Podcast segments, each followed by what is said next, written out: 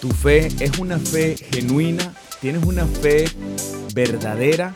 Descubre si tu fe es real en esta transmisión. Bienvenidos en esta mañana cuando hoy es miércoles 2 de marzo del año 2022 y estamos listos para seguir creciendo, seguir formándonos seguir recibiendo y teniendo un contacto con buenas noticias. Decíamos al principio, tienes una fe verdadera, tu fe es genuina y invitábamos a las personas a quedarse en esta transmisión para saber si nuestra fe es verdadera. Estamos haciendo un viaje a través del libro de los salmos, de este libro que es tan hermoso, en donde encontramos tanta riqueza, en donde nos deleitamos cada vez que el Señor habla directamente a nuestro corazón.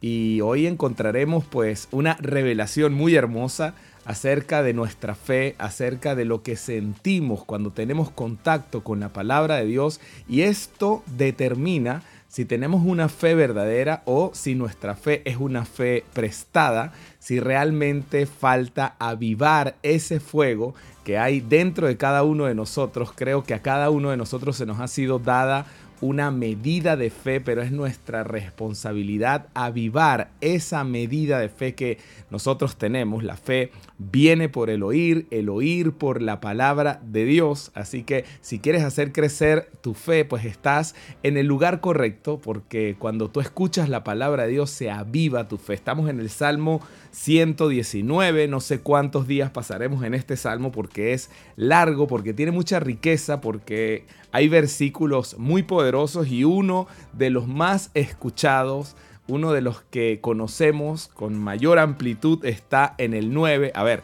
Salmo 119, verso 9 dice, ¿con qué limpiará el joven su camino? Con guardar tu palabra. Después dice, con todo mi corazón te he buscado no me dejes desviarme de tus mandamientos.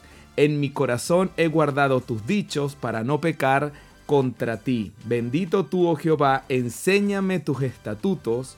Con mis labios he contado todos los juicios de tu boca. El 14 dice, me he gozado en el camino de tus testimonios más que de toda riqueza. Y después dice, en tus mandamientos meditaré consideraré tus caminos, me regocijaré en tus estatutos, no me olvidaré de tus palabras. Aquí hay tanto que decir, aquí hay mucha riqueza.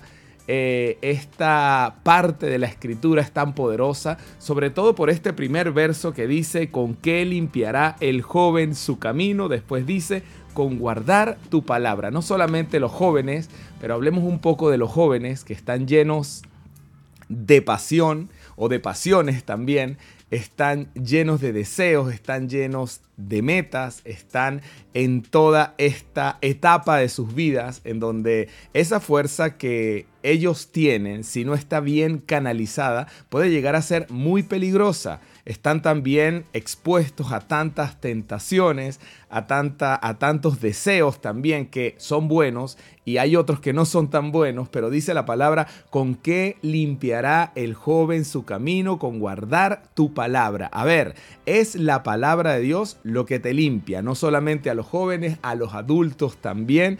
Cuando tú vienes a la palabra de Dios, pues tú te estás limpiando, tú estás eh, renovando tu entendimiento, estás comprendiendo mejor algunas de las cosas que nosotros hacemos, las que son buenas, las que no son tan buenas. Cuando tú vienes a la palabra de Dios y recibes este alimento, este alimento transforma tu mente y también transforma tu corazón. Importante reconocer esto en esta mañana. Cuando tú necesites limpiarte, acude a la palabra de Dios. Y cuando tú estás en constante contacto o estás leyendo y meditando su palabra, pues te estás renovando, estás cambiando tu forma de pensar.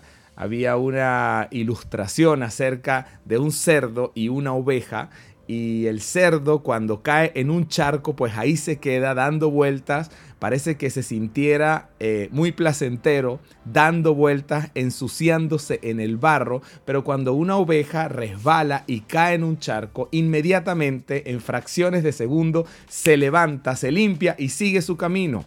Y aquí podemos observar de qué forma nosotros estamos viviendo nuestra fe. A ver, somos similares a este cerdo que cuando cae en el lodo se queda ahí dando vueltas, parece que disfrutara el lodo, somos similares a esta oveja que cuando cae en el lodo, porque es inevitable que caigamos en algún momento, que nos equivoquemos, pero ahí mismo rectificamos y seguimos nuestro camino. Si podemos observar estas características de estos dos animales, pues ahí podemos percibir si estamos en el buen camino o si estamos en un camino errado. La persona que no vive una fe genuina parece que disfrutara el lodo, disfruta estar haciendo lo que no tiene que hacer. Pero cuando tú tienes contacto con la palabra de Dios, cuando es Dios el que guía cada uno de tus pasos, aunque caigamos, inmediatamente tú te levantas, rectificas y continúas hacia adelante. ¿Con qué limpiará el joven su camino?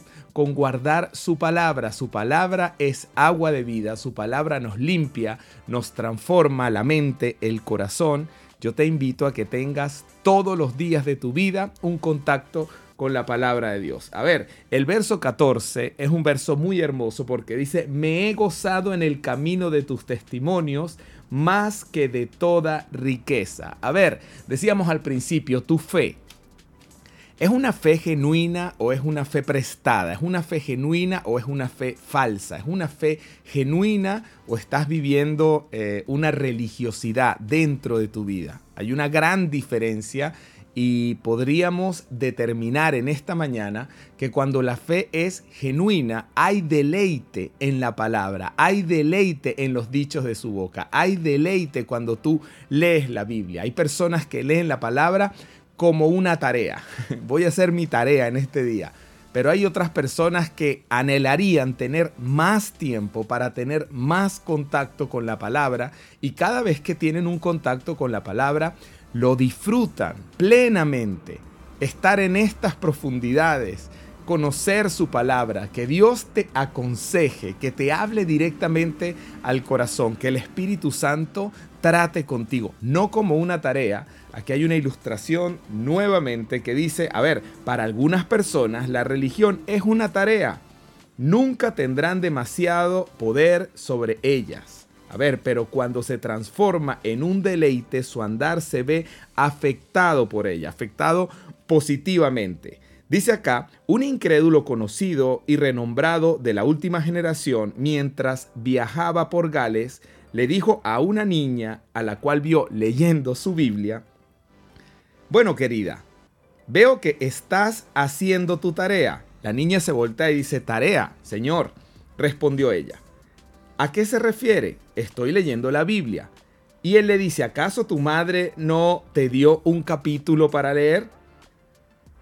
Y dice la niña, no, señor, si mi madre quisiera castigarme, no me haría leer la Biblia. Es el libro más deleitoso de todo el mundo y para mí es un placer cada vez que tengo un rato a solas para leer mi Biblia. Esto conmovió a aquel hombre, dice, y más adelante confesó que le encantó encontrar algo de una fe que sea verdaderamente genuina. Una niña estaba deleitándose en la palabra, no estaba haciendo su tarea. A ver, cada vez que vienes a la palabra, estás haciendo una tarea o te deleitas en lo que estás recibiendo. Hay una gran diferencia. Dice, cuando la fe resulta deleitosa, es genuina. La religión verdadera y genuina es como una cascada de agua toda fresca y destellante. Me gusta ver cómo brilla un pequeño destello de una fe genuina, de gozo y de deleite, pero sin embargo, dice acá, Muchos de los que vemos es chato, es rancio, es monótono, es infructuoso. Que Dios nos permita deleitarnos en Él porque esto es una fe verdadera, una fe genuina. Mi pregunta en esta mañana, ¿tu fe es genuina o tienes una fe monótona, una fe que hace tareas todos los días, que lamentablemente pues viene por un compromiso o se presenta delante de la presencia del Señor eh, como una tarea porque quisiera estar en otro lado, porque quisiera estar eh, así como está este animalito que se queda en el lodo dando vueltas y vueltas y vueltas pero cuando tú tienes una fe genuina, hay deleite. Te deleitas en la palabra de Dios. A ver, eso es lo que hemos leído en otra oportunidad en el Salmo 1 que dice que hay una gran diferencia entre el hombre que se deleita en lo malo y el hombre que se deleita en lo bueno. Mas en la ley de Jehová está su delicia y en esta ley medita de día y de noche. Dice la palabra, será como un árbol plantado junto a corrientes de agua que da su fruto a su tiempo y su hoja no cae y todo lo que hace prosperará. Pregunta, porque hay personas que prosperan en la fe y hay otras que se quedan como estancadas. Bueno, porque no se deleitan en la palabra. Porque cuando tú te deleitas en la palabra, Dios recompensa ese tipo de actitud, esa hambre que tú puedes llegar a tener por la palabra. No estás haciendo una tarea, no lo haces porque tu mamá y tu papá te mandan como castigo a leer la palabra. No, tú sabes que ahí está tu vida, tú sabes que ahí está tu acierto, tú sabes que ahí está tu corrección, tú sabes que ahí está tu revelación, tú sabes que cada vez que vienes a la palabra de Dios, tu mente se amplifica, puedes observar mejor, tienes una mejor visión, tienes un mejor discernimiento, tienes un mejor acierto, tú tienes un mejor criterio. Cada vez que nosotros venimos a la palabra y nos deleitamos, pues precisamente en ese momento tú estás siendo transformado, en ti hay una metamorfosis. ¿Cómo no te va a gustar recibir ese tipo de bendición? ¿Cómo no te va a gustar abrir tu boca con sabiduría y que las personas puedan sentir esa sabiduría en ti? Mientras hay personas que están hablando disparates, tú estás meditando en la palabra, tú estás creciendo, tú estás llenándote. Esa agua te está refrescando, esa agua te está limpiando. Volvemos al primer versículo. ¿Con qué limpiará el joven su camino? Con guardar tu palabra. A ver, si una persona guarda la palabra de Dios como algo muy preciado, si se deleita en ella más que el deleite que te da la riqueza, y a ver, esta comparación, hay una gran cantidad de personas buscando durante toda su vida el deleite que les da la riqueza. Pero es muy diferente la riqueza que te da Dios, porque dice el Señor Jesucristo, mi paz te dejo, mi paz te doy, no te la doy como la da el mundo. Esta paz que te da el mundo es efímera. La felicidad que te da el mundo depende de tu cuenta bancaria, depende del disfrute del fin de semana, depende del carro que estás manejando. Pero eso es efímero, eso está y no está. Puede ser que hoy esté, puede ser que mañana no esté, pero la paz que te da el Señor es una paz que sobrepasa todo entendimiento. Mientras en este momento el mundo está convulsionando, los hijos de Dios tenemos una paz que sobrepasa todo entendimiento. Comprendemos de dónde venimos, por qué estamos y hacia dónde vamos, no solamente nosotros, el mundo entero. Y al comprender que nosotros venimos de un lugar, de una idea, de un propósito que estuvo en la mente de Dios, que estamos cumpliendo un propósito acá en la tierra, que esperamos su venida en cualquier momento y que las señales cada día son más claras delante de nuestros ojos, tenemos esa paz que sobrepasa todo entendimiento, que cuando venga el Señor nos encuentre haciendo lo que nos corresponde hacer y eso es importante, eso te genera una tranquilidad, eso te genera una paz, esa paz de la que habla el Señor Jesucristo cuando nos dijo, es mi paz la que yo te dejo. No te la doy como la da el mundo, yo te doy otro tipo de paz, yo te doy otro tipo de carácter, yo te doy otro tipo de sabiduría, yo te doy otro tipo de instrucción. ¿Quieres conocer la instrucción que solamente viene por parte de Dios, tienes que deleitarte en la palabra de Dios que vive y que permanece para siempre. El Salmo 119 de lo único que habla es de sus estatutos, de su palabra, de este río de agua viva que está disponible para ti y que debes considerar dentro de tu mente o de tu corazón si cuando vienes a la palabra estás haciendo una tarea.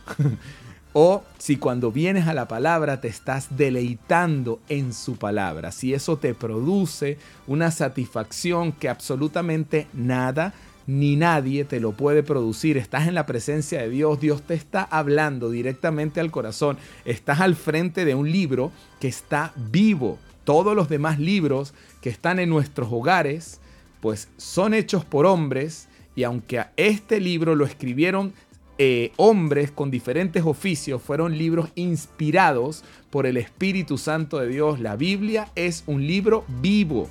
Cuando tú vienes a ella, el Espíritu Santo sabe que tú viniste a ella y te va a dirigir exactamente a que leas algo que necesita tu corazón. Hay algo sobrenatural actuando en el hecho de que yo abra mi Biblia, de que yo tenga una fe genuina, de que yo venga al Señor y le diga, Señor, háblame, necesito que me refresques, necesito que me edifiques, necesito que me enseñes el camino de tu verdad, necesito crecer. Cuando eso ocurre y cuando es genuino, pues Dios te va a hablar, tienes que tener esa sensibilidad de reconocer que estás en presencia de un libro que está vivo y que el Espíritu Santo utiliza para edificar tu vida. A ver, se me fue el tiempo. ¿Con qué limpiará el joven su camino? Con guardar su palabra. Deleítate en el Señor como dice su palabra, y Él concederá los deseos de tu corazón. Nos vemos mañana, que Dios te bendiga, que tengas un excelente día, comparte este contenido y bueno, seguimos adelante. Chao, chao.